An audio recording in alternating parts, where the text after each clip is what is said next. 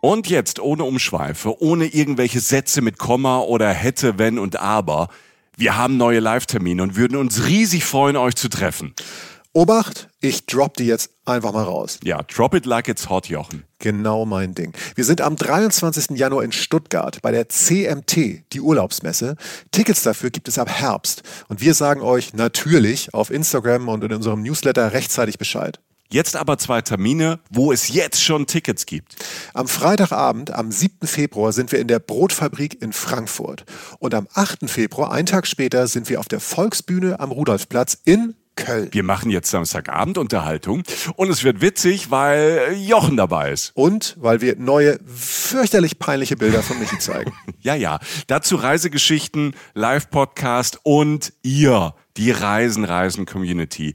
Wir zwei freuen uns wirklich sehr. Extrem, extrem, extrem. Tickets für Frankfurt am 7. Februar und Köln am 8. Februar ab jetzt bei allen bekannten Vorverkaufsstellen erhältlich. Cool. Super cool.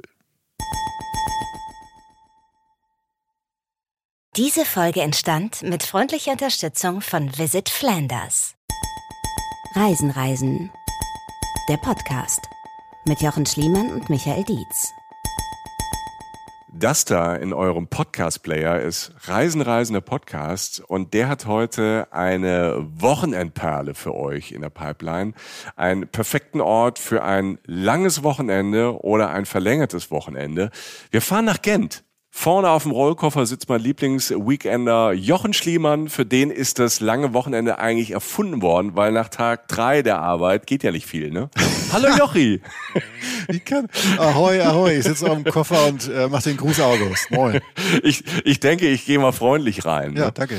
Schon wieder was gerissen. Das Verrückte an unserem Reiseziel heute ist ja, dass es wirklich Geheimtippstatus hat, obwohl das wieder absurd ist, weil Gent schon seinem Mittelalter da mitten in Belgien steht, wie eine Eins. Aber die meisten Reisenden, die nach Belgien kommen, die besuchen fast immer Brüssel, Brügge oder Antwerpen. Kann man ja auch gut verstehen, alle drei richtig spannend. Und zu den Beauties, Brügge und Antwerpen haben wir ja auch schon Podcast-Folgen, Jochen, ne? Yes, und die sind richtig gut. Und äh, Gent steht tatsächlich schon lange auf meiner Liste. Und du sagst es, das ist genauso, wie es ist. Man denkt so, Gent? Und dann so, ah ja, Mhm. Gent. Und dann googelst du mal oder was auch immer, oder setzt dich zehn Minuten damit auseinander und denkst, warum zum Henker war ich noch nicht da? Ja, und äh, dass Gent nicht alle auf dem Schirm haben, ist ja natürlich 1A für uns, für die Reisen-Reisen-Community. Denn auch in der Hochsaison im Sommer ist fast an allen Orten in Belgien ja die Hölle los. Oha, sehr voll, sehr gut besucht, aber in Gent ist es immer noch wunderbar angenehm. Also da ist schon was los, aber es geht. Für sie getestet in der Hochsaison. Und ähm, da sind wir auch heute. Und es ist wunderschön, an den Wochenenden, an den langen Wochenenden, gerade im Sommer in Gent, weil fast immer gibt's Festivals. Es ist immer was los in der Stadt. Die Stadt lebt sehr, ne, sehr viele junge Leute, die total viel auf die Beine stellen. Also die Reihe an Festivals, die ist äh, beachtlich. Ne? Der Festivalkalender platzt aus allen Ecken und Enden. Und das sind jetzt nicht so große Festivals, wo, keine Ahnung, so ein Jahrmarkt, so eine Kirmes aufgestellt ist und alles wird äh, zugeballert. Nein, das sind ganz viele kleine, verschiedene äh, Kunstfestivals, Musikfestivals an ganz spektakulären Orten. Das ist schon mal ähm, ein Grund, um ein bisschen zu spoilern, um äh, hinzufahren.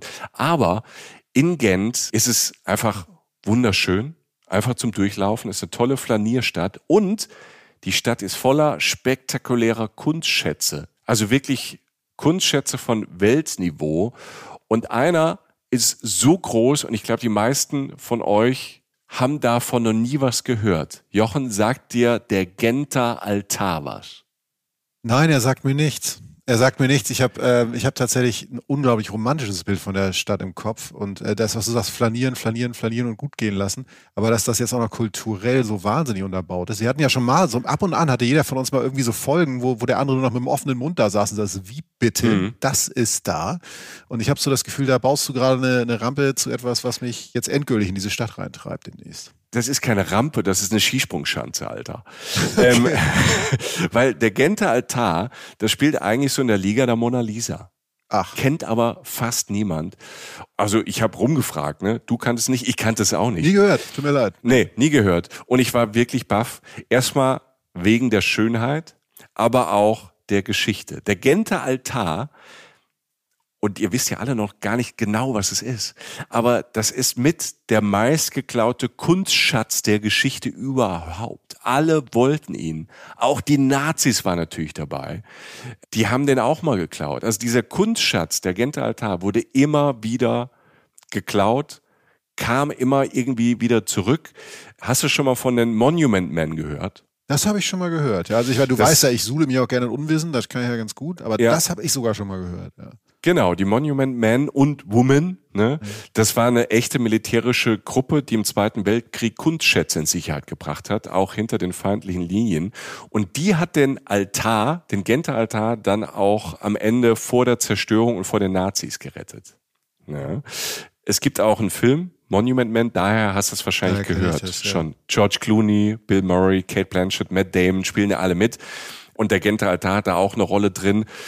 Also freut euch auf eine wilde Geschichte nachher. Außerdem in dieser Folge, das ist keine Überraschung, wunderbares Essen. Gent ist da ganz weit vorne, auch wenn es äh, vegetarisch oder vegan sein soll.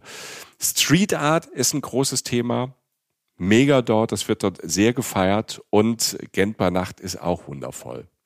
So, du alter Geograf, ähm, hast du jetzt... Ich sitze noch am Rollcover. Ja, ja. ich mache den Grüßauge so ja. am Rollcover. Hast du als Geograf denn auf dem Schirm, wo Gent genau liegt? Oder soll ich nur mal einordnen? Ich habe vor heute, vor unserer Aufzeichnung, habe ich mal geguckt und habe gesehen, natürlich klar, Belgien war mir dann doch klar, also das kriege ja selbst ich nochmal hin. Und dann liegt es wie so, also mich hat das so ein bisschen an Antwerpen erinnert, es liegt eigentlich am Meer, aber nicht ganz, es liegt nicht ganz am Meer, es liegt so 40 Kilometer entfernt oder so, irgendwie so, so, also nicht, nicht, aber eher im Norden Belgiens. Ja, Nordwesten, und, äh, ja. Und sobald du guckst, und ähm, ich lasse dich gleich damit in Ruhe, aber es ist wirklich so, sobald du guckst, steht einfach immer nur, also jedes Bild, jeder Eintrag, der irgendwie, sie dreht sich irgendwie um Lebensqualität, mhm. Romantik, viel Geschichte und so. Also, ähm, also das wird ja bestimmt alles noch kommen oder so, aber ich habe halt, wollte gucken, wo es ist und war auf der Karte unterwegs und dann bin ich wieder bei diesen schönen Eigenschaften gelandet, die mich zu diesem Städtetrip antreiben. Aber ja, ich würde jetzt sagen im Norden, aber nicht ganz am Meer. Ja, Nordwesten, nicht ganz am Meer, äh, ist so auf halber Strecke zwischen Brüssel und Brügge. Ne? Okay, und An ja. Antwerpen ist auch nicht weit weg. Da ist quasi so ein Dreieck drumherum um Gent. 265.000 Einwohner. Oh Gott, wie süß. Ja. Entschuldigung, aber gut. gut, nein, gute Größe. Du weißt, ich mag diese ja, Städtegröße. Ja, In, very international. Ich habe nachgeguckt, 160 Nationen leben da.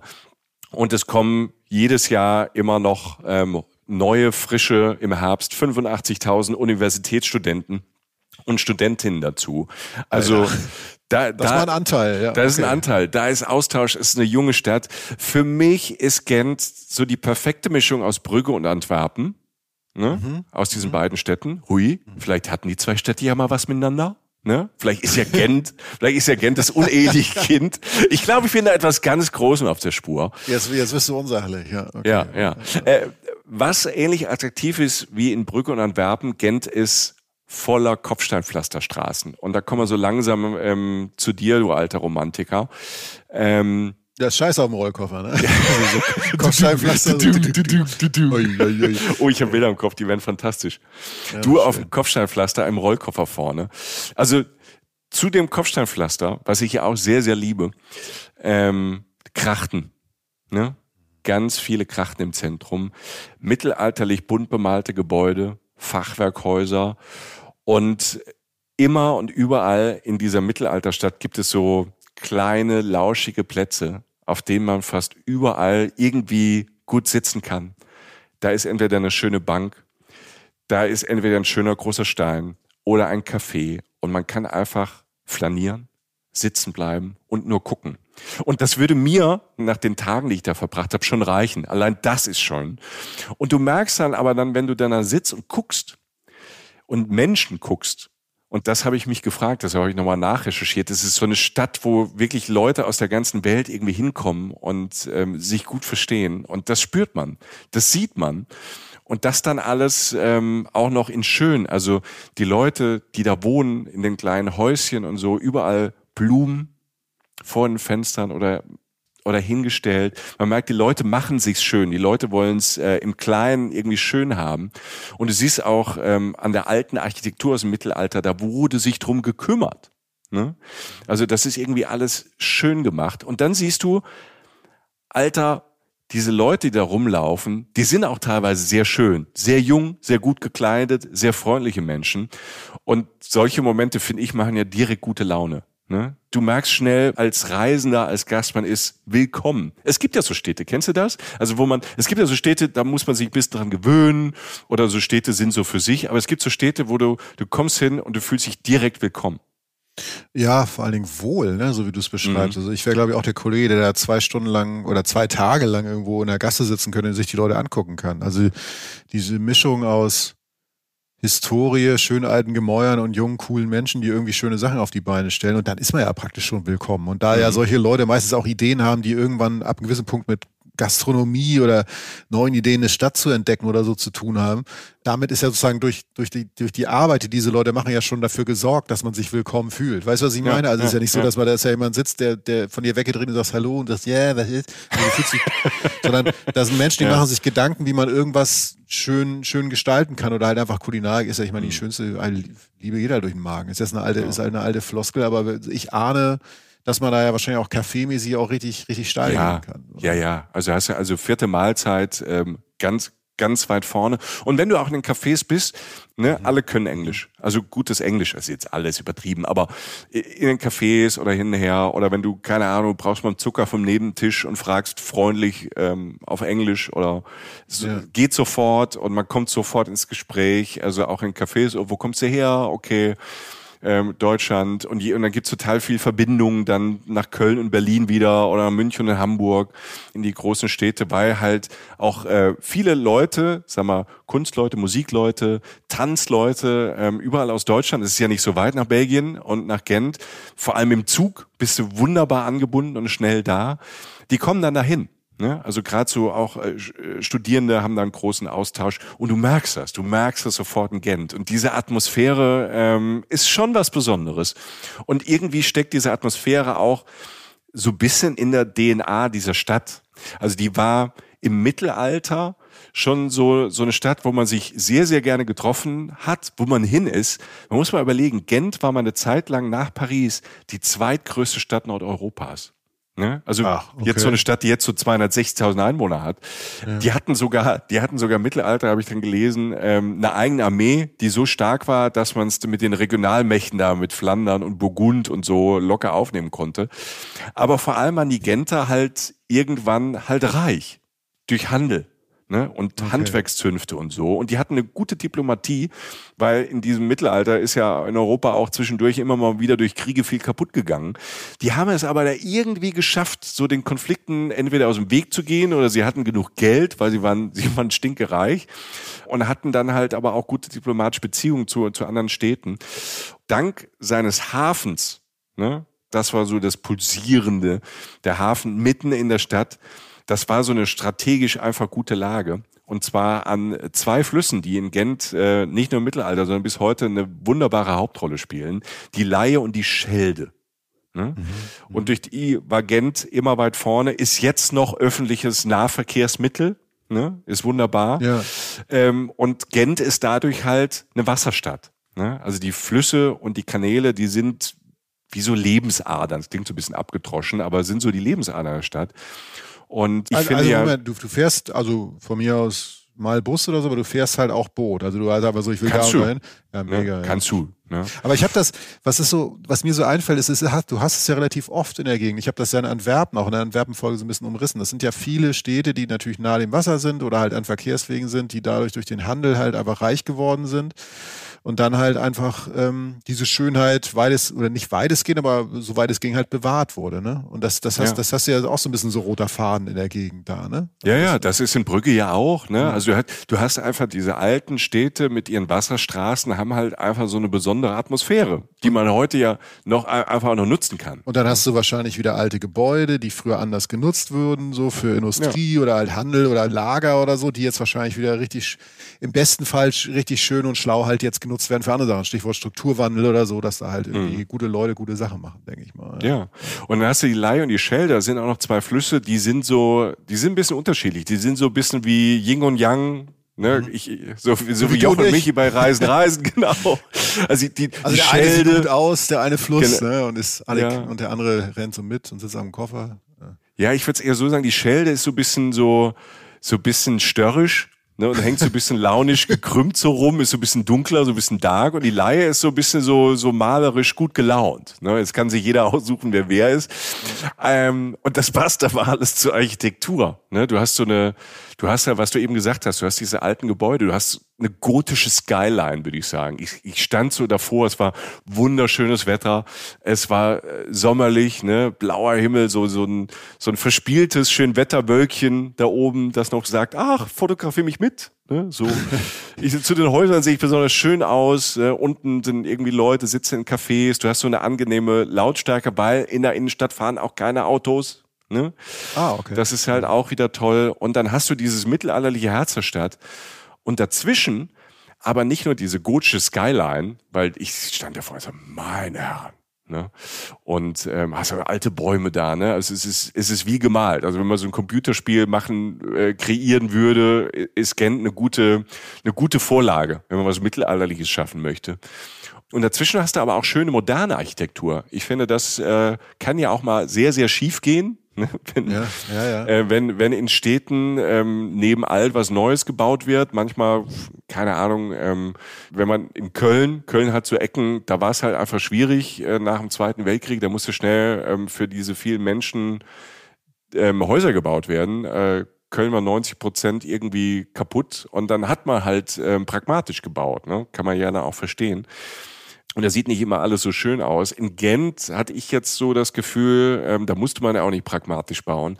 Wenn die was Neues äh, dahingestellt haben, dann ähm, war das ja eine besonders gute Lösung, auch wenn das dann so, keine Ahnung, diese flämische skandinavische Architektur war, aber immer mit so einem besonderen Flair. Und das Abgefahrenste ist die Stadthalle in Gent. Und die ist so, die ist auch so ne, mitten in dieser Altstadt ein gewaltiges, so ein Doppeldach auf vier schweren Füßen mit so einem Doppelgiebel und der spielt sich so ein in die in die Kulisse, weil die das benachbarte alte Rathaus soll so ein bisschen nachgeahmt werden. Ne? Es ist neu, aber es könnte auch irgendwie alt sein, ist so irgendwie so dazwischen. Und je nachdem, ob man diese Markthalle ob man da drauf zugeht, wenn man aus einer schmalen Gasse kommt, ne, überall so ganz schmale Gässchen mit Geschäften und Ladengeschäften und äh, schönen Geschäften, oder man steht auf diesem großen Platz dann vor der Markthalle, ähm, oder man fährt mit der Straßenbahn drumherum, weil das ist halt auch perfekter Nahverkehr, ne, diese Straßenbahn dort, ganz wenig Autos dann in dieser Innenstadt. Ähm, und das wirkt immer irgendwie abstrakt und massiv. Ne? Du siehst das und du denkst im ersten Moment so, ah, passt das so dahin? Und dann denkst du, doch, das passt schon ganz gut. Und wenn man dann sich diese Stadthalle mal genauer anguckt, das ist kein abgeschlossenes Gebäude. Von Weitem habe ich das erst gar nicht so gerafft. Das ist eher wie so eine große Überdachung von einem Platz. Ne? Also das ist offen. Ach, da ne? kann man unter Also- durchlaufen. Oder? Ja, das ist wie eine gigantische, so eine Pergola oder so ein Carport jetzt mal, ne, um Ja, ja, um- okay. um es zu verstehen. Ne? Das Ding ist offen und das ist so ein, wie soll ich sagen, das ist so ein undefinierbar, aber geschützter Raum und äh, der einfach ein Angebot ist ähm, an alle, da irgendwas zu machen was zu tun, Kreativität walten zu lassen, ne, es für Festivals zu nutzen. Und das ist ein Teil des Vibes dieser Stadt, also dieses Offene. Und das findet sich überall wieder in der Stadt. Also ob das jetzt die, die Architektur ist oder bei diesen Festivals, auf diesen neuen, auf diesen alten Plätzen, in den Cafés, in den Bars, in den Gassen, rund äh, ums Ufer, habe ich eben schon gesagt, ne, diese Flüsse und die Kanäle. Und du hast ja vorhin schon das Boot angesprochen. Ne? Wer zum Beispiel Bock hat, kann sich die Stadt tatsächlich vom Wasser aus anschauen, ne, abpaddeln. Kann man mit dem Kanu ganz gut machen, kann man sich an vielen Orten leihen. Gut geht das mit äh, Doc Kanos. Die haben ähm, nämlich zusammen mit der Stadt äh, so eine Mission da noch zusätzlich. Du hast, glaube ich, sowas schon mal in Hamburg gemacht, das gibt's ja in vielen Orten. Die wollen nämlich mit äh, vielen Menschen zusammen, die dann auch Kanu fahren, auch gleichzeitig die Gewässer von Plastik befreien. Ne? Also die sammeln und ähm, entfernen quasi Müll und wollen gleichzeitig so ein Bewusstsein der Öffentlichkeit schaffen für das Problem. Und das ähm, ist eigentlich ganz schön organisiert, das ist ganz toll gemacht. Und die Stadt Gent, die kümmert sich um solche Projekte, die unterstützt solche Projekte ganz offenbar, weil die Stadt sich zum Ziel gesetzt hat, nachhaltig ganz weit vorne zu sein. Und sie versuchen halt, den Massentourismus zum Glück zu vermeiden. Und das ist ja erstmal gut und schafft einfach eine tolle Atmosphäre. Und äh, die Reisen-Reisen-Community, die darf noch rein und dann ähm, entdecken es hoffentlich nicht alle. Aber dieses Beispiel mit dem Boot ist perfekt für das, was du gerade gesagt hast. Das habe ich tatsächlich in Hamburg gemacht, das erinnerst du richtig. Weil du, du machst eine Kanutour, was allein schon mega ist, weil du eine Stadt aus einer anderen Perspektive siehst. Dann hast du noch eine Aufgabe und jeder Mensch hat irgendwann so einen Driss, so, Alter, ich, ich muss jetzt noch was sammeln. Geil, da ist eine Tüte, da paddel ich hin, ich will die noch mhm. einsammeln, ich will was Gutes tun. Eben, du tust was Gutes und du siehst was anderes. Es ist dadurch ein bisschen günstiger. Äh, du bringst dich irgendwie ein, du bist Teil der Community und ähm, es war auch ausgebucht in Hamburg. Und das wird in, das wird in Gent nicht anders sein. Ähm, das sowas, sowas kommt halt an. Das ist einfach, man nennt das einfach smart, finde ich. Und das ist, äh, das ist so, dass so, so klingt diese Stadt für mich gerade, so wie mhm. du sie mhm. beschreibst, ja. Das ist wirklich auf allen Ebenen so. Ich glaube, äh, ich tue dir jetzt einen Gefallen, wenn wir mal kurz äh, zum Thema Essen abbiegen. Mal so zwischendurch. Mal was oh, Leichtes. Ich, ich ja? komme mit. Ja. Du kommst mit, ja. weil ähm, das merkst du auch, sagen wir mal, im, ich sag mal so, im kulinarischen Angebot der Stadt. Ne? Also das ist so eine verbundene Gemeinschaft, auch von den äh, Restaurantbesitzern und Besitzerinnen die legen viel Wert auf Nachhaltigkeit und aber auch auf diese Nachbarschaft, dieses Zusammengehörigkeitsgefühl in der Stadt, ne, unter den Leuten, die was gemeinsam machen. Das hat mir Kim erzählt. Der macht mit seiner sehr netten Frau Nele äh, das Restaurant Roots, also ne, Wurzeln, R-O-O-T-S, Roots. Die betreiben das. Und äh, den Laden hat mir meine Kollegin Nicole empfohlen. Vielen, vielen Dank. Als ich äh, so erzählt habe, ich fahre nach Gent äh, im äh, Kollegen, Kolleginnenkreis, ähm, hat die gesagt, oh, wenn du da bist, Roots, mega gut. Und äh, da bin ich hin und habe äh, Kim und Nele getroffen. Und das war wirklich mega. Also das Essen, aber auch äh, mit Kim und Nele zu reden. Die sind so, ja, um die 40, sage ich mal, sehr cool. Er ist so, würde ich mal sagen, so Vertreter von so einer kompromisslosen Küche. Ne? Also der setzt komplett auf Bio und lokal. Er sagt so, das Einzige, wo er so ab und zu mal ein bisschen weiter weggeht, und das sind ja auch nicht mal 100 Kilometer bis zum Meer, ne? dass er mhm. sich mal einen Fisch äh, aus der Nordsee holt. Ach, das ist schon weit weg, ja? Okay. Das, das ist schon weit weg. Ne? Also da ist äh, Regionales und Bio ganz weit oben. Und jedes Gericht ähm, ist irgendwie sehr überraschend und auch faszinierend. Ne? Also das war wirklich ein tolles Erlebnis, dort zu essen, weil ähm, das waren dann so vom Menü her eher so viele kleinere Gerichte, ähm, vom frischen Gemüse bis ähm, halt wirklich zum, zum Fisch und äh, zum Fleisch. Das ist alles so dabei, aber auch keine großen Portionen. Von allem so ein kleines bisschen eher so, so zum Probieren aber jetzt auch nicht so, weißt du, dass du nur so ein, wie so bei einem 18-Sterne-Koch nur so einen kleinen Löffel hast und der, ähm, mhm. das ist schon richtiges Essen, aber mit ähm, äh, so aufs Detail Wert gelegt, dass es halt Spaß macht. Und die Weinkarte dazu ist auch grandios. Die haben so Naturweine auch drauf, ne, ähm, auf der Karte und das ist dann perfekt abgestimmt. Und äh, zur Atmosphäre gehört auch dazu, das ist in so einem, ähm, in so einem Viertel wieder mit ganz engen Gassen mhm. und äh, bei gutem Wetter kannst du draußen sitzen sitzen, die haben eine Terrasse, da sind noch so alte Bäume. Ansonsten ist das sehr basic, ne? Also es ist kein, kein Shishi oder so. Das sind schöne, einfache Tische. Die haben ein tolles Lichtkonzept da. Es ist völlig entspannt, so sehr bodenständige Atmosphäre, dass sich jeder irgendwie wohlfühlt und dazu dann aber so High-End-Gourmet-Küche, die aber auch noch bezahlbar ist. Ne? Also das ähm, ja, jedes Gericht, was dann kam, ne, denk, guckst du erstmal so drauf und das ist ja toll, wo man sofort immer so denkt, so, oh, ich muss sofort fotografieren, weil das ist das Schönste, was ich je gesehen habe. ne? Also Farbe, Textur, ne? solche Dinge, ähm, da legt er halt viel Wert drauf. Aber jetzt nicht so, dass es so übertrieben ist. Ne? Es ist wirklich so, wo du denkst, ach, da hätte man vielleicht auch selbst drauf kommen können, aber das ist ja auch die Kunst. Und dann hast du so halt manchmal auch was Abgefahrenes, ne, so ein bisschen, so, keine Ahnung, es war mal so eine Taubenleber dabei oder Rochen. also so, so, so wirklich so paar abgefahren, aber paar, paar einfache Gerichte. Also es ist nicht schwer, nicht schwer da reinzukommen. Also das, ähm, das ist wirklich, wirklich großartig. Ne? Und ähm, dann hast du halt aber auch die Stimmung dann direkt da. Ne? Also in diesem ganzen Hinterhof von diesem Roots war einfach so von, von allen Gästen, die fielen sofort in so eine entspannte, tolle Stimmung. Und dann gehst du dann raus und gehst wieder in diese schmalen Altstadtgässchen ja. und gehst dann so ein bisschen in die Nacht rein, in, äh, in den Abend und dann hörst du überall so Gelächter, ne? die Leute sitzen in Cafés und in Bars draußen. Du hast sofort so ein gutes Gefühl, da von A nach B unterwegs zu sein. Ne? Am Tag, aber halt auch in der Nacht. Das kann ich nur empfehlen, Nachtspaziergänge durch Gent, weil die haben ja auch, ne, durch das, du hast das Wasser, du hast diese Mittelalterbauten und dann haben die auch so Lichtkonzepte, also nicht nur in den einzelnen Restaurants, sondern halt auch für die komplette Stadt. Und dann spiegelt sich halt in dem Wasser, spiegelt sich das alles total schön und die Leute sitzen da auch am Wasser, lassen die Beine so ein bisschen baumeln und äh, haben was zu trinken in der Hand oder Streetfood in der Hand, haben sich irgend noch was geholt. Vor der Bar stehen Leute und lachen, die unterhalten sich, aber irgendwie immer fröhlich.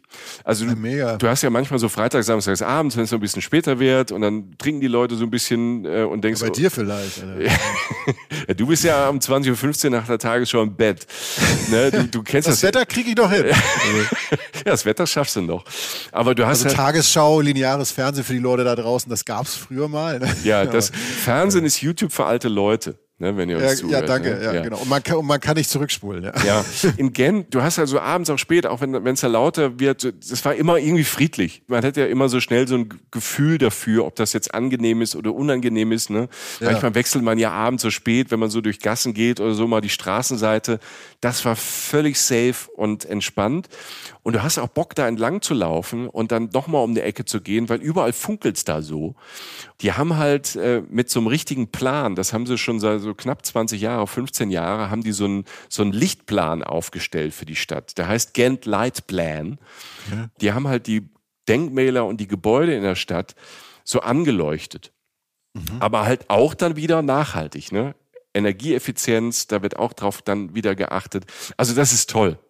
Also dieses Gesamtkonzept eines Abends dort wunderbar essen und dann sich so verlieren ähm, in, in, den Gassen und irgendwo noch ein bisschen einkehren und mit Leuten ins Gespräch kommen, tipptopp. Ja, vor allem halt, ich sag mal, vorne essen. Ne? Also halt wirklich so, das klingt ja mega modern. Ne? Also diese, ich, ich stehe ja voll auf diese Leute, die sich so limitieren in ihrem Feld. Ne? Der, so der Mensch, der sagt, jetzt von mir aus ein, weiß ich, Einzugsgebiet 100 Kilometer oder so. Alles muss mhm. von da kommen. Ne? So klingt das ja ungefähr. Ne? Mal was aus ja. dem Wasser, mal was vom Land oder so. Aber es muss halt von da. Und diese Limitierung schafft ja diese Kreativität.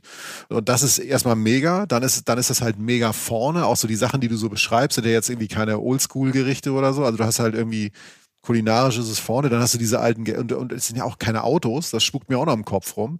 Also ich habe Bock, das klingt wie so ein Spielplatz. Also es klingt so wie so ein Spielplatz für so ja. Leute in unserem Alter, die so einfach die einfach immer wieder was entdecken und ich gehe nochmal rein, ich, wir sehen uns gleich wieder, ich gehe nochmal vom Fluss ein bisschen weg und alles ist irgendwie entspannt. Also das mit dem Lachen ist genau das, du hast es sehr gut auf den Punkt gebracht, so, also da habe ich vorher nicht drüber nachgedacht, aber es gibt dieses Lachen, wo du denkst, okay, da sind jetzt irgendwie, weiß ich, Ne? Also da wird es jetzt unentspannter oder so, das ist auch lustig so, aber ich weiß genau, was du meinst mit diesem Piecing, also dass du so eine Grundruhe hast. So.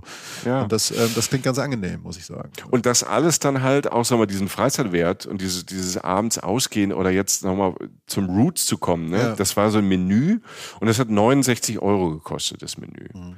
Ne? Und das waren, glaube ich, drei so Vorspeisen und Starter. Alter, ne? Ich bin jetzt und schon drauf. Ich, ja. Dann gab es so einen Hauptgang und eine Nachspeise noch dazu ne, konntest du auch so ein bisschen auswählen ne, und ähm, trinkst dann noch einen netten Kaffee danach. Das war das wert. Das war jetzt nicht irgendwie sowas, wo du irgend 200 Euro auf den Tisch legst. Aber das ist Aber ja dann auch der Abend, finde ich. Also weißt genau. du, das ist ja Kultur. Und wenn du jetzt irgendwie 200 Euro in der Bierbar versäufst, das ist ja auch alles cool, ne? So, aber das ist dann die Entscheidung, die du für den Abend triffst. Und dann passt das halt so. Also ich finde das ja. total mega. Ja. ja. Und was dazu kommt, wenn man dann ähm, nach so einem schönen Abend und einer Nacht da war und am nächsten Tag so wieder lostigern möchte. Wie gesagt, ich bin ja großer Läufer. Ne? Ich laufe ja gern durch eine Stadt, weil man dann ähm, so ein bisschen mehr, bisschen mehr Zeit hat oder schneller anhalten kann. Ne? Also ich laufe ja schnell, ich muss bremsen. Ach, naja, also. ne? Ne? Was du aber dort hast, und das habe ich dann auch gemacht, äh, an einem Tag äh, die Fahrradkultur da. Ne? Also das ist das, was ja äh, in den Niederlanden und in Belgien ähm, schon ein bisschen mehr in die Städte so Einzug gefunden hat, dass ähm, halt alle irgendwie mit Fahrrädern unterwegs sind und die Infrastruktur halt einfach stimmt. Also die Fahrradwege, es gibt jede Menge Fahrradparkhäuser. Ne? Und das noch gepaart mit so einer Niedrigemissionszone für Autos. Also seit äh, 2020 dürfen die schmutzigen Autos eh nicht so richtig rein und du musst dich anmelden. Also wenn du ins Stadtzentrum willst mit deinem Auto, muss ich online anmelden. Also das mal so als Tipp. Ne, wenn ihr vielleicht dort seid und wollt aber erst ans Hotel oder so. Aber die meisten dort nutzen halt tatsächlich dann die Fahrräder oder leihen sich Fahrräder und das ist so eine andere Nummer. Du gehst halt nicht so ein Fahrradverleih und sagst, ich brauche halt ein Fahrrad, und dann guckt er, ja, hier so, sondern du hast eine mega Auswahl. Du kannst ja auch so ein Lastenrad mitnehmen. Keine Ahnung, wenn du einen Hund dabei hast, ne, für einen Hund vorne rein oder ähm, Tandems und die sind auch alle Toppenschuss natürlich, Pedelecs, E-Bikes. Es ist dann alles da. Ne? Mhm. Und halt auch so ganz in so einer ganz angenehmen Atmosphäre. Und ansonsten nutzen die Genter und Genterinnen, habe ich so das Gefühl, neben dem Fahrrad halt auch total viel Carsharing. Und da merkst du so diesen Nachhaltigkeitsvibe der Stadt. Und es gibt sogar das kannte ich auch nicht. Es gibt in Gent ähm, so als erste belgische Stadt, die darüber nachgedacht hat, wie schaffen wir es denn, die Urlauber hier nachhaltig unterzubringen. Und die haben sowas mitgestartet oder mitgemacht bei Fairbnb die Alternative zu Airbnb.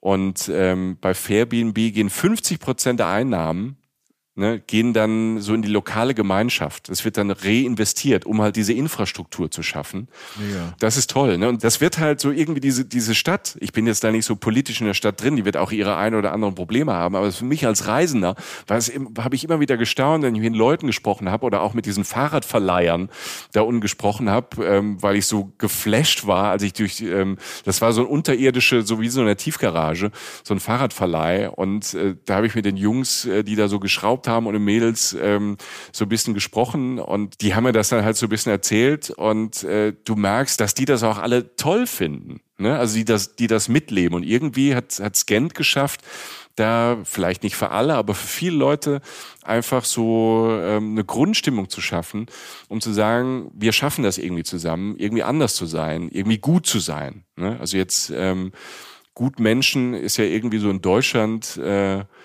keine Ahnung, so ein seltsamer Begriff, weil er oft als Schimpfwort benutzt wird, was ich nicht so verstehen kann. Aber da hat man so das Gefühl, äh, man hat gesellschaftlich einfach geschafft zu überlegen, wie gehen wir nach vorne, wie können wir besser mit unserer Stadt und dem Drumherum und der Umwelt äh, umgehen. Und so war auch Gent das wusste ich auch nicht. Ähm, ich habe nur gesehen, es gibt ähm, auch in den Restaurants und in den kleinen Imbissen und Kioske unfassbar viel Vegetarisches oder Veganes. Und Gent hat seit 2009 diesen Donnerstag Veggie-Tag, haben die ins Leben gerufen. Ne? Okay. Ne? Als all, weltweit als erste. Ne? Da gab es auch mal ähm, Stress in Deutschland, oder? Da gab es auch mal Stress. Da ähm, hat so eine Partei in Deutschland das mal vorgeschlagen. Da gab es aber einen Shitstorm. Ja, und da hat man so ganz offiziell als Stadt, als Stadt gesagt, so an einem Tag versuchen wir auf Fleisch zu verzichten. Mittlerweile ist, ist Gent sowas wie so eine vegetarische Hauptstadt geworden dann auch in Europa, weil es ähm, ganz viele, also wenn ihr Veganer seid, veget vegetarisch esst, ist das wirklich ein Traum. Ich habe es auch gemacht, weil, weil es so selbstverständlich ist. Das finde ich halt super. Ne? Dass es nicht so was ist, äh, wie, wie manchmal noch in manchen Orten, wo du sagst, ja, haben sie was ohne Fleisch, dann sind ja drei Beilagen. Ne? Ja. Wo halt irgendwie Gemüse mit Kartoffeln So eine Lücke ist. auf dem Teller ist immer ganz geil. So. Genau. Alter, ich, will auch, ich will auch nicht zu platt draufklappen, aber ich weiß so, du hast gerade auch gesagt, so, also was mir dazu einfällt, ist es doch schön, dass es Menschen probieren. Und wenn es da in so einer mhm. Stadt, ich bin auch mal bei den, das waren ja unter 300.000 Einwohner und über 80.000 Studenten so, dann ist es halt so, dass dass da halt so ein Versuch mal gestartet wird wo denn sonst? Und, und wenn es dann auch noch funktioniert und die Räder ineinander greifen, wie du schon sagst, natürlich wird es da auch immer, wird es da haken, da wird es Probleme geben, da werden Leute sich irgendwie die Haare kriegen oder sonst was, aber man muss es doch zumindest mal versuchen. Und wenn es scheitert, ist doch auch egal, aber das klingt ja so, als wenn es halt in mhm. dieser kleinen Enklave, die sind ja nicht abgeschnitten von der Welt, aber halt zumindest aufgeht. Und wenn, wenn alle Facetten da so ein bisschen mitgedacht sind und weißt du so, ja, also es, es klingt irgendwie gut, gesund sozusagen und einer muss es ja machen und wenn die es machen, dann äh, ja. sehr gern. Also für mich äh, steigert das den Ort. Also steigert das Ansehen des Ortes bei mir steigert das so ein bisschen. Ja, ich glaube, die haben keinen Bock auf Scheitern. Da ist Scheitern keine Option. Also ja. ich bin da so ein bisschen naiv daran und dann zack, zack, ach, die machen das, ach, die machen das und da ist es so. Und ähm, ja, und es ist toll. Und dabei sieht alles ja. gut aus. Ne?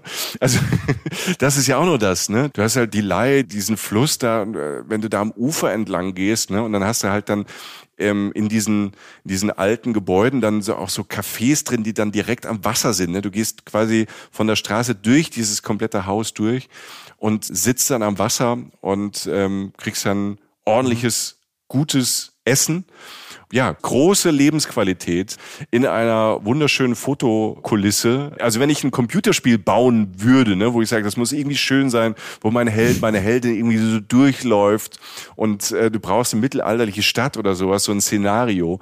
Dafür ist Gent halt toll mit äh, einer großen Wasserburg, mit ähm, ganz vielen Brücken, mit Kirchen und ähm, dem Belfried zum Beispiel. Der Belfried von Gent, ähm, der ist äh, UNESCO Weltkulturerbe habe. Belfriede, ich weiß nicht, wenn ihr das noch nicht gehört habt, das sind so Wach- und Glockentürme. Mhm.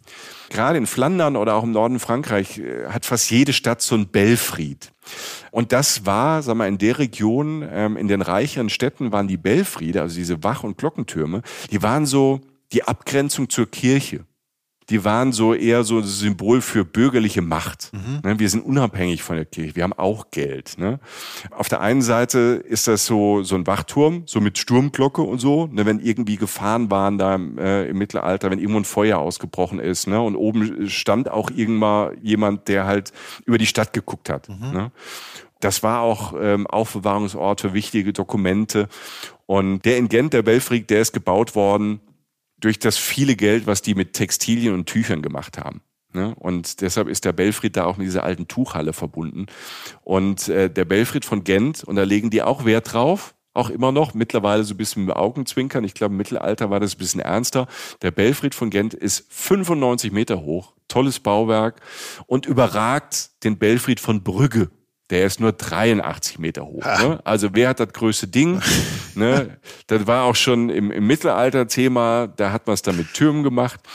Es ist aber wirklich so von, von Bauwerken her fand ich das, ähm, fand ich das schon sehr, sehr beeindruckend. Ja. Jetzt wird's aber abgefahren. Und wir gehen zum nächsten Bauwerk. Und ähm, ihr wisst oder du weißt, ich bin jetzt, ähm, jetzt nicht so ein religiöser Mensch, aber ich ähm, finde Kirchen spannend. Und die haben eine, die St. Pavo-Kathedrale, die älteste Pfarrkirche mitten im Zentrum.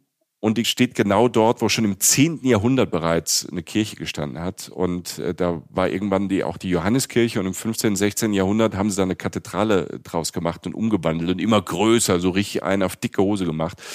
Und das ist von außen auch schon eine Wucht, aber in der Kathedrale, in der St. Bavo-Kathedrale, erzählen tatsächlich die inneren Werte. Und und diese abgefahrene Geschichte des Genter Altars. Da ist er. Da ist er. Ich habe es vorhin schon gespoilert. Bevor man zum Altar kommt, der da in der Kathedrale ist, kommst du erstmal in diese Kirche rein und denkst, Alter, die spinnen. Also diese Kirche ist voll mit Kunstschätzen. Du kommst aus dem Staunen nicht raus. Du hast so einen ganz barocken Hochaltar, so aus schwarz-weißem und rot geflemmtem Marmor. Okay. Also Bam. Also ganz, ganz dezent. Das, genau. Ja, zurückhaltend, ne? Ja. Genau, sehr zurückhaltend. Du hast so eine Rokoko-Kanzel mhm. aus Eichenholz, so vergoldenes Holz und Marmor. Ne? Daneben hängt ein Riesengemälde von Rubens. Ne? Ja, kann man machen. Ja. Das ist so abgefahren, was da hängt. Ne? Daneben sind dann noch so Prunkgräber der Genter Bischöfe und es hört einfach nicht auf. Ne? Und ich bin da durchgelaufen, ich Wahnsinn und dann stehst du irgendwann tatsächlich vom Endgegner. Sowas habe ich echt noch nicht gesehen. Hinter so einer riesigen, perfekten Glasbox steht dieses eine große Kunstwerk. Und wenn dann so ein Knopf gedrückt wird, wird dieses Kunstwerk mechanisch aufgeklappt. Okay in seiner vollen Breite, guckst du da drauf und bist plötzlich in einem anderen Universum. Der Genter Altar, vielleicht jetzt von euch Kunststudenten und Studentinnen oder wenn ihr euch wirklich auskennt, kennt, man kennt ihn vielleicht noch unter dem anderen Namen als die Anbetung des Lamm Gottes. Also das ist ein wirklich berühmtes Kunstwerk der flämischen Primitiven und gilt als so, ja, als so das große Meisterwerk äh, der Renaissance-Kunst. Und äh, gemacht haben es die Brüder Jan und Hubert van Eyck und zwar im Auftrag, ähm, eine Auftragsarbeit. Und das Ganze wurde so, um das mal einzuordnen, äh, produziert und gemacht und gemalt, vor allem zwischen 1425 und 1432. Ja, okay. Das ist eine Menge. Das sind sechs, sieben, 600 Jahre ja. so, ne? Ja. ja. Und das habe ich auch gelernt, als ich da war. Dieser Altar, dieses Altarbild ist ein Polyptychon. Wir haben ja auch einen Bildungsauftrag, Jochen. Ähm, ich ahne, ich was das, das ist, aber ich sage lieber nichts, bevor ich mich wieder in die Nesseln setze. Ja, setz dich, setz okay. dich nicht in die Nesseln. Du kannst danach sagen, ich hab's doch gewusst. Ja, genau, ich mach's einfach ja? so. Ja. Ein Polyptychon ist ein Kunstwerk, das, ähm, stellt euch vor, aus mehreren Paneelen besteht, ähm, was halt durch Scharniere oder andere Mechanismen verbunden ist und halt einfach zusammengeklappt werden kann. Ne? Also es wird normalerweise so als Altarbild oder halt als Kunstwerk verwendet, kann aber auch für andere Zwecke verwendet werden. Wenn das Polyptychon geöffnet ist, zeigt es dann halt, ja, so diese meist so komplexe Komposition von einem Kunstwerk. Ne? Also verschiedene Szenen und Figuren und Ereignisse werden da dargestellt. Und dieser Genter Altar besteht aus zwölf unterschiedlichen Tafeln, Gemälden. Ne? Erst ist es geschlossen, da hast du so, ein, so eine Art Altarschrein. Aber wenn dieser Altar sich dann öffnet, und mittlerweile macht das dann mechanisch, dann hast du so drei Hauptbereiche. Die obere Ebene zeigt ähm, den Gottvater mit Engeln und Heiligen. Die mittlere Ebene zeigt äh, die Anbetung des Lammes Gottes. Sehr, sehr spannend. Und die untere Ebene zeigt so Heilige, die sich so vor dem Lamm versammeln. Und die zentrale Tafel da in der Mitte, das ist wirklich beeindruckend, diese Darstellung von der Anbetung des Lammes, Gottes. Drumherum sind ganz viele Figuren und dieses Lamm ist so interessant gemalt und so, wenn man, wenn er vorstellt, wie viele hunderte von Jahren das alt ist, so das Gesicht des Lammes sieht fast aus wie ein Menschengesicht. Und die Umgebung drumherum, du denkst die ganze Zeit, da bewegt sich was und es wäre am Leben. Ne? Und es sind ganz viele Figuren und du, du, du stehst dann davor wie auf so einem Wimmelbild und guckst da von einer Figur zur nächsten und dann entdeckst du da in dem Bild noch irgendwas Kleines, was Verspieltes und alles ist für die Zeit dann halt ne, so fotomäßig gemacht. Mhm. Ne? Also wirklich so, so echt, so nachvollziehbar. Das ist sehr realistisch alles ne? und unglaublich präzise und ähm, so Licht und Schatten und das war halt so groundbreaking zu der Zeit, ne? wie sie das gemacht haben mit äh, den Texturen und den verschiedenen Materialien, wie sie sich ausprobiert haben. Ja, und das Ding ist halt eine Wucht. Du stehst da minutenlang davor und bist einfach fasziniert. Also es gibt ja wenige, es gibt wenige Kunstgegenstände auf der Welt, die mich so in Bann gezogen haben und mich gleichzeitig auch so fertig gemacht haben. Und du willst natürlich dann alles darüber wissen über, äh, über diesen Genter Altar. Und das haben die da in der Kathedrale eigentlich ganz, ganz sehr modern dann auch wieder gemacht. Und da zeigt sich wieder, wie die es halt alt und neu verbinden. Unten im Keller der Kathedrale haben die so eine, quasi so eine 3D, du kriegst so eine Brille auf und kriegst die ganze Geschichte halt nochmal in so einer Animation halt erklärt. Du läufst dort quasi durch diese alten Gänge und hast dann so Punkte und ähm, auf der Brille ähm, wird ja dann die Geschichte so erzählt von diesen Brüdern, die es gemacht haben, wie es zu dieser Zeit, ähm, wie das alles passiert ist und halt auch die ganze Geschichte äh, um diesen Altar ne, als Kunstwerk, das so oft irgendwie entwendet wurde, versteckt werden musste. Also auch diese, das, das wird einem da ganz gut nahegebracht. Und ähm, ich habe so gemacht, ich bin halt erst durch diese Kathedrale durch, habe mir diesen Altar angeguckt, habe da eine halbe Stunde irgendwie davor gestanden und den Mund nicht zugekriegt, bin dann runter, ne, habe diese 3D-Experience ähm, einfach gemacht, die sehr gut gemacht ist. Also das kann man ja auch schlecht machen, aber das ist sehr, sehr gut gemacht. Und dann bin ich mit den Infos, die ich im Kopf hatte, bin ich dann halt auch wieder hoch ne? und habe mir es dann nochmal angeguckt. Und dann wird's äh, umso spannender. Also das kann ich nur empfehlen, sich das Ding erstmal auf sich wirken lassen, ohne dass man viel weiß, außer das, was wir euch jetzt erzählt haben sich dann wirklich da ähm, in diesen 3D-Gang zu begeben und dann nochmal hoch, weil ähm, das ist dann auch nochmal richtig, richtig spannend. Also ich, ja, also Komplexität von Kunst ist ja eh schon cool und ich mache es ja fast immer so wie du. Ich musste gerade so ein bisschen, ich denke natürlich permanent an mich selbst, aber ja. ähm, an mich denken so, weißt du, der naive Ansatz, hingehen und erstmal so, what? Und äh, sich das dann so zu arbeiten, finde ich ja äußerst, ich finde das ja hochromantisch, äh, so den Ansatz, weil Kunst ja auch dafür da ist, dass man das für sich, dass das ja auch die Hälfte ja im Kopf auch selbst entsteht und, ähm, und dann halt diese Komplexe vom, wie heißt das Teil, wenn man das so aufklappt? Irgendwie, wie heißen diese Dinger? Ähm, also äh, die, diese Form der, der Darstellung, also auf jeden Fall, dass, dass sich das so ausklappt, weißt du, was du gerade gesagt hast dass es dann so viele Elemente hat und so. Das Ach, das Polyptische. Ja, also das, Ach, das meinst du. Ach, ja. wo du dachtest, du weißt, was es ist. Wusstest du denn, was es ist? Hör auf. Ja, nee, ich habe ich hab, ich hab, ich hab durch den Namen, hab ich, ich habe das irgendwo mal gesehen, ich hatte gedacht, es hat mehrere Elemente. Und ich lag ja in dem ja, Sinne nicht total ja. falsch. Dann, nee, das war es gut. gut, Jochen. Gut, hat er gut gemacht. Ja, das ist gemacht, ne? Wenn du und, wüsstest, dass, wie, dass ich dir gerade ein Fleißkärtchen male, dann wirst du ausrasten. Das schickst du mir aber bitte per Fax dann. Nee, Nach der ich, Tagesschau. Ich, genau, ich scanne so ab und druck's aus und schick's ja per Post. Ja, geil. Also du hast irgendwie Weltkultur, du gehst dann irgendwie dann wieder in ein Zehngänge äh, veganes, regionales Restaurant. Ja, klingt doch gut. Ist doch, ist doch mal ein ja. Spannungsfeld, in dem man sich bewegen kann. Ey. Also, ja, und man lernt so viel. Also ich habe da ähm, gerade in Gent und rund um, ähm, um die Geschichte dieser Stadt und auch die Geschichte des Genter Altars ähm, so viel gelernt und äh, kapiert und verstanden. Nochmal ganz kurz zur Geschichte, was mir gerade einfällt. Ne? Also ich habe ich ja vorhin auch getroppt, so meist geklautes Kunstwerk und so. Im Laufe der Jahrhunderte wurde der Altar halt, ne, der wurde halt auch immer mal wieder beschädigt, ne, ähm, durch Diebstahl, durch Plünderungen und immer wieder hergerichtet. Ne? Das hat diesen Altar auch immer wieder verändert. Ne?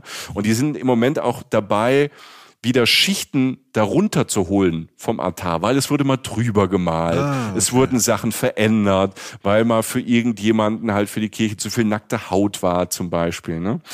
Dann gab's ähm, die Napoleonkriege, ne? da wurde es wieder entwendet, der Altar. Dann haben sie den wieder zurückgebracht. Ne? 1942, ich habe es vorhin angesprochen, haben ihn die Nazis gestohlen und nach Deutschland gebracht. Und es wurde angenommen, dass er halt in einem Bergwerk in der Nähe von Königstein dann aufbewahrt wurde um ihn da auch zu schützen vor alliierten Bombenangriffen. Also die Nazis wollten ihn halt für sich haben.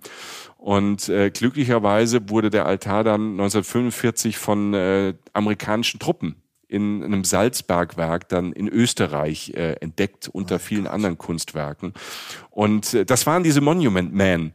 Ne? Ah ja, also okay. diese Gruppe ja. von, das waren so richtige Helden im Zweiten Weltkrieg, die überall Kunstwerke von Nazis gerettet haben. Ne, das waren Männer und Frauen, die wirklich so, ne, die, waren, die waren halt bereit, so ihr Leben für die Kunst aufs Spiel zu setzen und ähm, auch sehr bewegend irgendwie. Ne? Und die wollten halt dieses künstlerische Erbe Europas irgendwie so bewahren.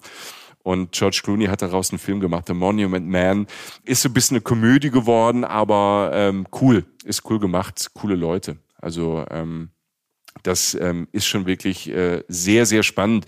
Und so bin ich halt durch Gent getitscht und da kriegst du das noch mit und machst dir da Gedanken. Also es ist eine Stadt, die einem die ganze Zeit irgendwie so im Positiven halt ähm, triggert und bewegt. Und dann, ne, es ist so, ich habe immer wieder Sachen dann nachgeguckt und irgendwie nachgegoogelt und wollte irgendwie nochmal nachlesen weil das so viel, so viel Fläche hat und so viele Ebenen hat und die nie langweilig werden. Ne? Also ähm, wenn man ein bisschen neugierig ist, ähm, kommt man voll auf seine Kosten, aber halt auch, ähm, wenn man sich's gut gehen lassen möchte. Deshalb, die Cafés der Stadt sind wunderbar. Da möchte ich gar nicht eins oder zwei oder drei oder 18 empfehlen, weil ähm, da, wo ich drin war, die waren irgendwie alle total nett. Ich ähm, habe noch so zwei, drei Empfehlungen so zum Schluss, die ich trotzdem äh, noch anbringen möchte. Mhm. Und zwar noch ein Restaurant, wo ich auch gut gegessen habe. Das ist das Grütün Grütün. Grütün. Grütün mit äh, K, mit K, K, ne, okay. K, ne, also K-R-U-I-D T-U-I-N. Okay. Spannendes Restaurant, auch mit einem, mit einem spannenden Koch, ähm, der diesen Kim von diesem Roots auch kannte. Wie gesagt, die kennen sich irgendwie alle. Und der auch, äh, der toll gekocht hat, viel so mit, mit Säure und Sauer, so viel mit Gurken, so, so erfrischende Sachen.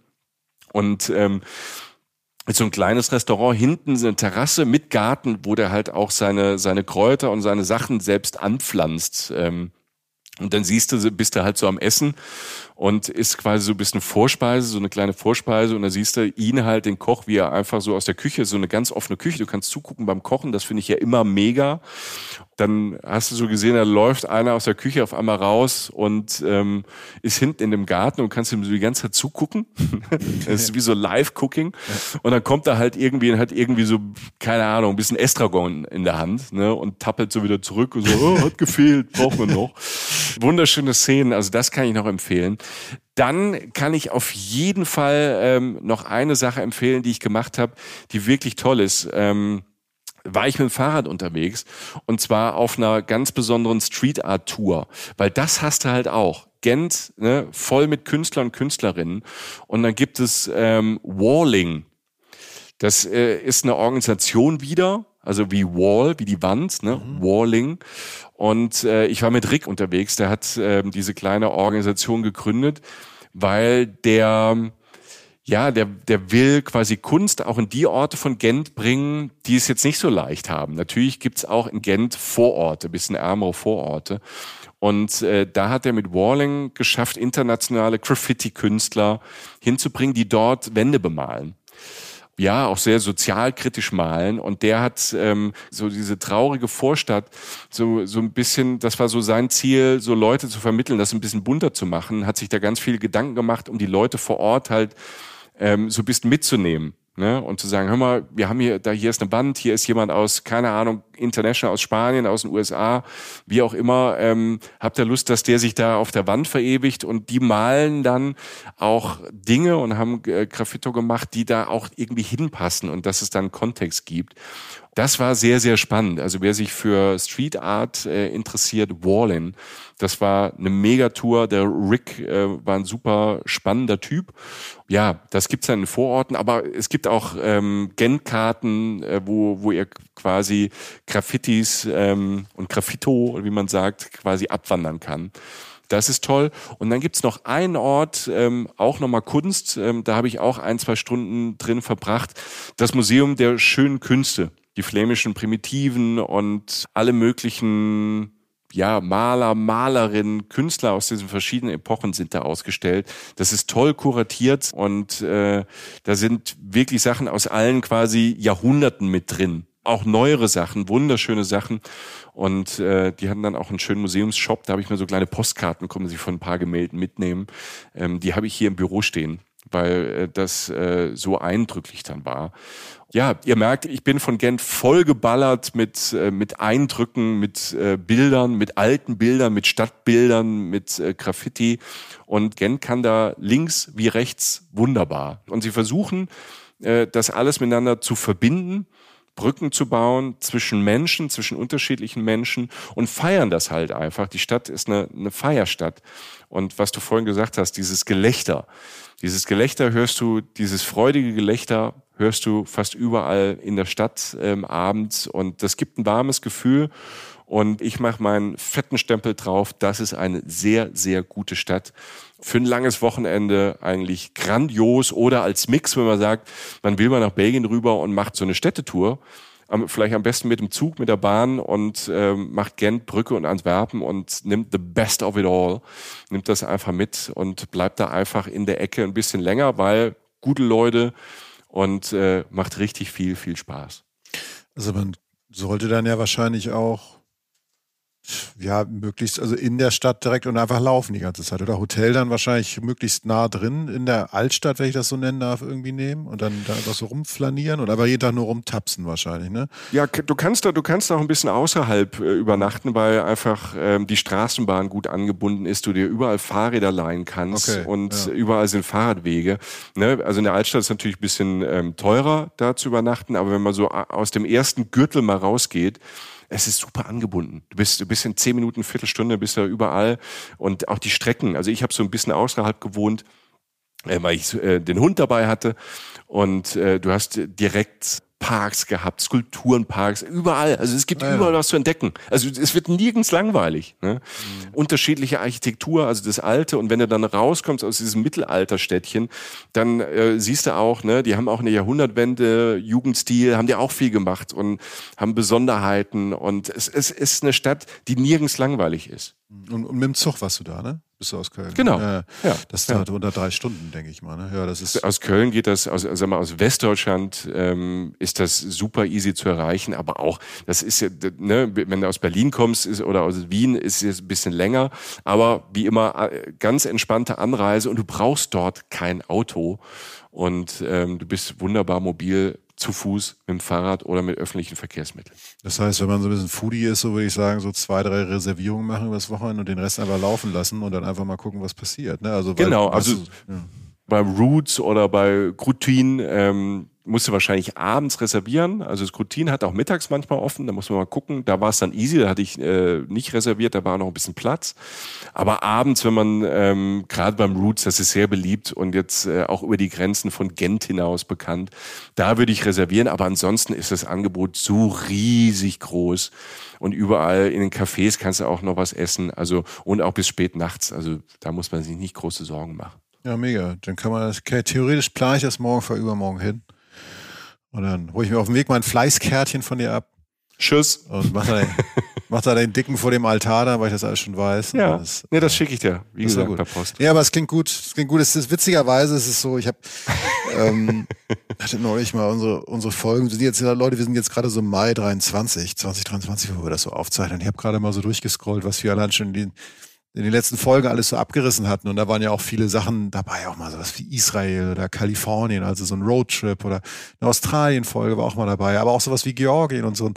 Ich hatte eh so Bock mal wieder auf so eine Städte, auf so einen Städtetrip so, ne? mindestens im Kopf. Und da passt das halt wie die Faust aufs Auge, eben weil es halt nicht der Name ist, der einem jetzt Ne? Also es ist ja nicht der Name, der, wie du sagst, es ist fast ein Geheimtipp, hast du, glaube ich, am Anfang gesagt. Ein bisschen, es ist ein bisschen Reisen-Reisen-like. Eigentlich ist es das gar nicht, weil es halt irgendwie das höchste Niveau hat, was man sich so wünschen kann, was du da ja auch gerade umrissen hast, diese Spannung zwischen Weltkultur und dann aber halt andererseits auch wieder dieses, dieses Progressive, die jungen Leute, die Ideen haben und so.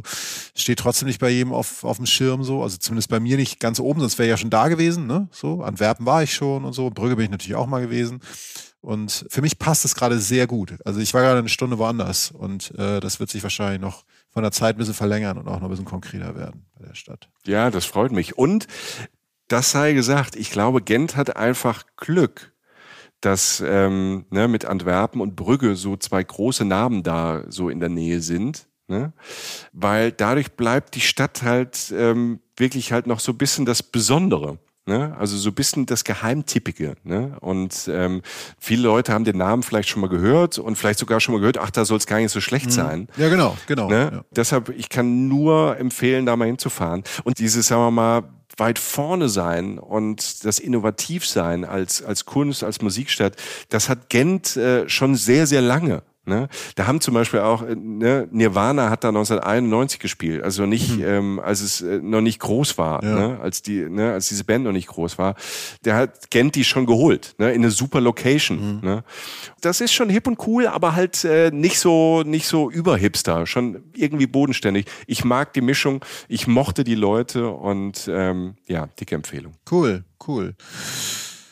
Ja, danke schön für diesen kleinen Städtetrip, den du uns verabreicherst. Ähm, ich möchte darauf wetten, dass ihr da draußen noch ein bisschen was Visuelles dazu findet auf unseren Instagram, auf unseren Social Media Kanälen. passieren. Ne? Also Mhm. Michi kann sich ja meistens nicht zurückhalten. Wenn schön, spätestens wenn die Lampen abends und der Fluss dazukommen und er am Fluss sitzt, dann wird er ganz romantisch und versucht das immer mit Bildern einzufangen. Das klingt mal gut, mal nicht. Aber das, Danke für deine Ehrlichkeit. ja, Gott, also. äh, nee, äh, das wird mehr geben auf unseren Social Media Kanälen, also Instagram, äh, äh, Facebook und so weiter. Guckt da gerne mal vorbei, da, da seht ihr so ein paar visuelle äh, Aspekte davon. Ihr könnt euch da auch einbringen. Ne? Wir haben da Posts dazu, da könnt ihr gerne unterschreiben, ob ihr noch Tipps habt für die Gegend, was ihr davon haltet, ob wir was vergessen haben oder irgendwie. Und äh, wir leben ja auch von euch. Ähm, das ist ja so. Wir sind ja, wir haben das ja jetzt gerade, wie gesagt Mai 23, wir waren gerade auf Tour, was wir da für liebe Menschen getroffen haben sozusagen vor der Bühne, auf der wir dann manchmal sitzen durften. Wir sind alle schlau. Also und ihr da draußen auch, selbst die, die nicht da waren, wir wissen das inzwischen von den Nachrichten, die ihr von uns schickt. Äh, Lasst da irgendwie uns gegenseitig alle unterstützen mit unserem Reisewissen, mit unseren Tipps und so weiter. Das ist wahnsinnig viel wert. Das macht uns sehr glücklich, auch dass ihr euch das hier anhört. Und ähm, das sei hier einfach nochmal unterstrichen. Und wer gar nicht genug kriegen kann von uns, es soll ja solche Menschen geben. Äh, es gibt noch ein Newsletter von Reisen Reisen. Äh, den könnt ihr auf unserer Website beantragen. Da ist ein Formular, das könnt ihr da ausfüllen.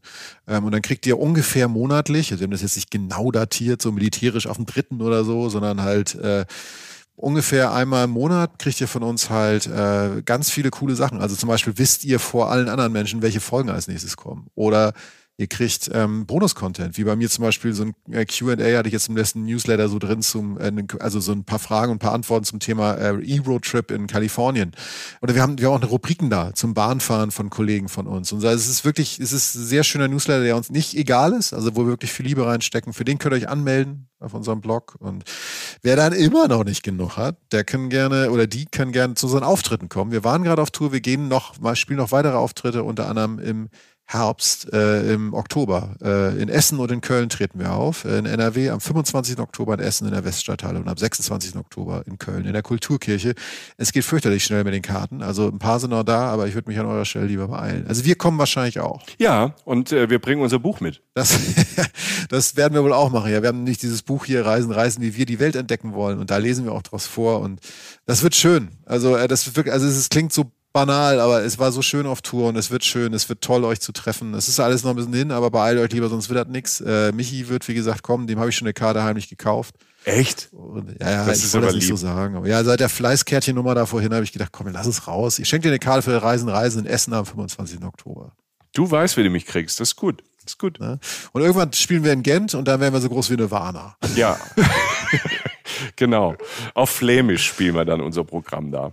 Ja. Das ist gut, ja. ja gut. Jochen, vielen Dank. Ja.